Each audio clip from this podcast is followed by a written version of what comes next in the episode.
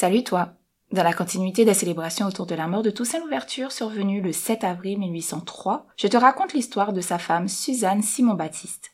Oui, il avait une femme. Si tu ne sais pas qui est Toussaint Louverture, pas de panique. Je te mets des infos dans les notes de l'épisode. Pour revenir à Suzanne, malgré la carrière militaire et politique de son mari, elle a choisi de rester en dehors de la vie publique. Toutefois, elle devient l'otage la plus convoitée du régime de Napoléon Bonaparte après la capture et la mort de Toussaint. Et à l'instar de son illustre mari, son histoire vaut la peine d'être entendue.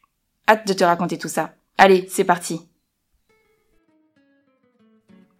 Si je te demande de me citer le nom de quatre femmes compositrices ou ingénieures ou anthropologues ou même entrepreneurs à succès, chez la plupart des gens, ça donne plus ou moins ça.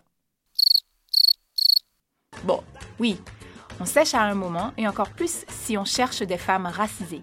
Et pourtant, elles sont nombreuses à contribuer au progrès du monde en toute discrétion et bien souvent pas très loin de chez nous.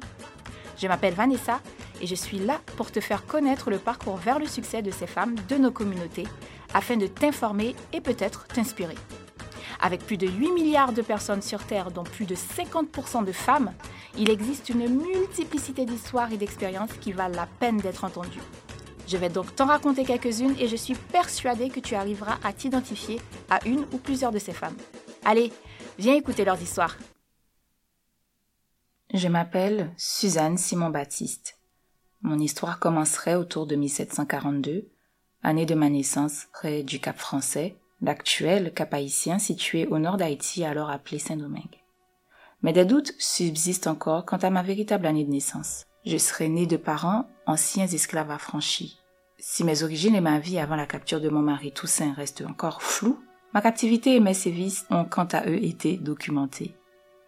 Après tout, quoi de plus sensationnel que la détention de l'épouse d'un noir effronté qui a osé remettre en question le système esclavagiste et s'opposer au grand Napoléon Bonaparte? On dit que j'étais une agricultrice de talent et une commerçante qui entretenait de bonnes relations avec ces gens. C'est à peu près tout ce que vous saurez de moi et de ma vie avant mon mariage.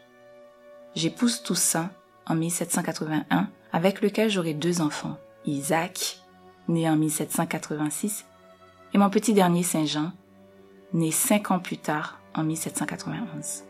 J'ai eu un premier fils mulâtre appelé Placide, né en 1781 avant mon mariage, dont le père serait un homme blanc nommé Séraphin Clair. Toussaint adopte rapidement Placide. Il n'y a jamais eu de différence de traitement entre nos trois fils. Quand Toussaint devient gouverneur à vie de Saint-Domingue, je reçois le titre de dame consort, un statut purement symbolique pour moi, car j'ai choisi de ne pas changer mon mode de vie simple proche de l'agriculture.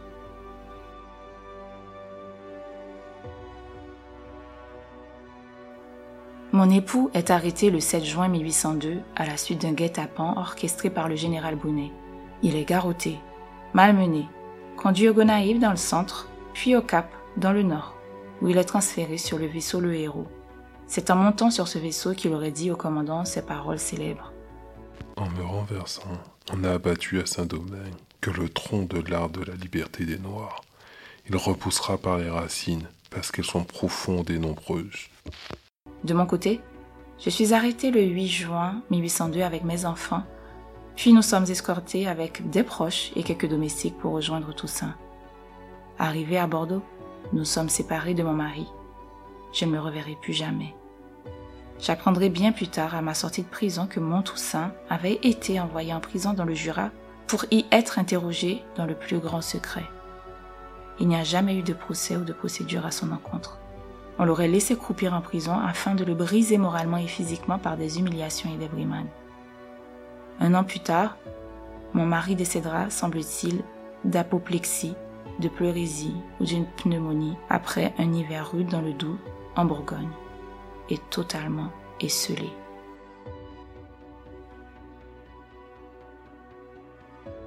Napoléon aurait ordonné à ses bourreaux de ne pas tenter de torturer Toussaint car il ne parlerait jamais, mais de tout faire subir à moi, à sa femme, jusqu'à ce que j'avoue. Je subirai donc des tortures physiques et psychologiques pendant environ deux années.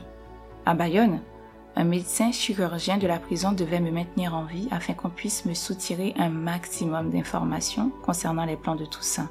le nom de ses officiers, la localisation d'un hypothétique trésor enterré estimé à une valeur de 10 millions de francs or. Mais je ne savais rien de rien. Je n'ai eu de cesse de répéter les mêmes paroles. Je ne savais rien. J'ai été ensuite transféré à Paris à la prison du Temple. Les tortures ont continué. J'en ai perdu mes sens, mes facultés de penser, de parler. J'en ai perdu la notion du temps. La mémoire aussi, si bien qu'un jour je me retrouve enfermée et enchaînée à l'hôpital de la Salpêtrière sans savoir comment ni depuis combien de temps. J'ai continué à subir des sévices alors que mon mari était déjà décédé. Une vaste comédie. On me transfère ensuite avec ma famille à Agen. Je suis affaiblie, diminuée, en état végétatif.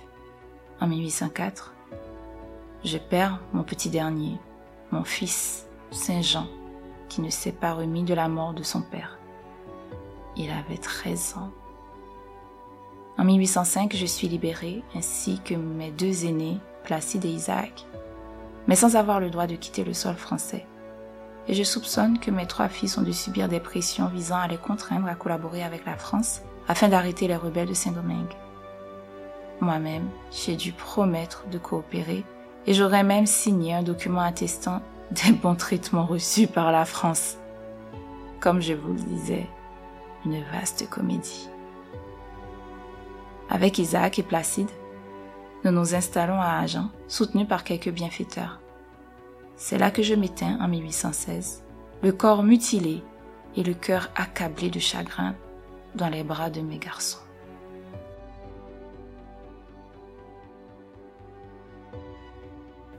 Suzanne n'aurait jamais pris part aux affaires politiques et publiques, malgré son statut. On dit qu'elle a continué à s'occuper de ses plantations et de son commerce avec les personnes attachées à son service. Cela ne lui a malheureusement pas évité de subir des tortures physiques et psychologiques après l'arrestation de son mari. On dit que derrière tout grand homme, il y a une femme. Derrière ça, il y avait assurément Suzanne. Et derrière Suzanne, je pense qu'il y avait Toussaint. Dans leur couple, j'imagine aisément une relation d'affection sincère, de respect mutuel et un réel attachement à leur vie de famille. Toussaint lui-même a évoqué sa relation avec sa femme dans le Moniteur universel du 9 janvier 1799. Jusqu'au moment de la Révolution, je n'avais pas quitté ma femme une heure. Nous allions travailler à notre place en nous donnant la main. Nous revenions de même. À peine nous apercevions des fatigues le jour, le ciel a toujours béni notre travail, car seulement nous vivions dans l'abondance et nous faisions des épargnes. Mais nous avions encore le plaisir de donner des vivres aux noirs de l'habitation quand ils en manquaient.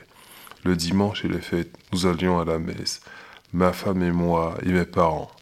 De retour à la case, après un repas agréable, nous passions le reste du jour en famille, et nous le terminions par la prière que nous faisions en commun. La vie de Suzanne a très peu été documentée. Après sa libération, elle aurait vécu à Agen entre 1804 et 1816 avec ses enfants. Son fils Isaac s'établit par la suite à Bordeaux avec sa cousine Louise Chancy, déportée en même temps que la famille Louverture et qu'il épouse par la suite. Quant à Placide, le fils mulâtre de Suzanne, adopté par Toussaint, il épousera une Française, Joséphine de la Case, et le couple s'installera à Astafort dans le département Lot-et-Garonne. Je conclurai ce parcours de Suzanne avec une des dernières notes de Toussaint Louverture, particulièrement touchante, exprimant sa tendresse pour son épouse et son attachement à sa famille. Je suis séparé de tout ce que j'ai de plus cher au monde d'une femme adorée qui sans doute ne pourra pas supporter les mots dont elle sera accablée loin de moi, et d'une famille chérie qui faisait le bonheur de ma vie. Tu es arrivé à la fin de cet épisode. Bravo et merci pour ton écoute. J'espère que ce parcours de femme, à défaut de t'inspirer, t'aura été instructif. Tu l'auras compris, ce podcast est un moyen de mettre en lumière les femmes et leur cheminement vers la réussite afin de diversifier nos modèles et que toi, comme moi, on arrive enfin à nommer au moins quatre femmes référentes dans n'importe quel domaine d'activité sans se creuser les méninges ou aller sur Internet. Alors, soutiens-nous les femmes en t'abonnant, en partageant cet épisode, en le likant ou en le commentant. Moi, je te retrouve avec plaisir dans un prochain épisode de Nous les femmes.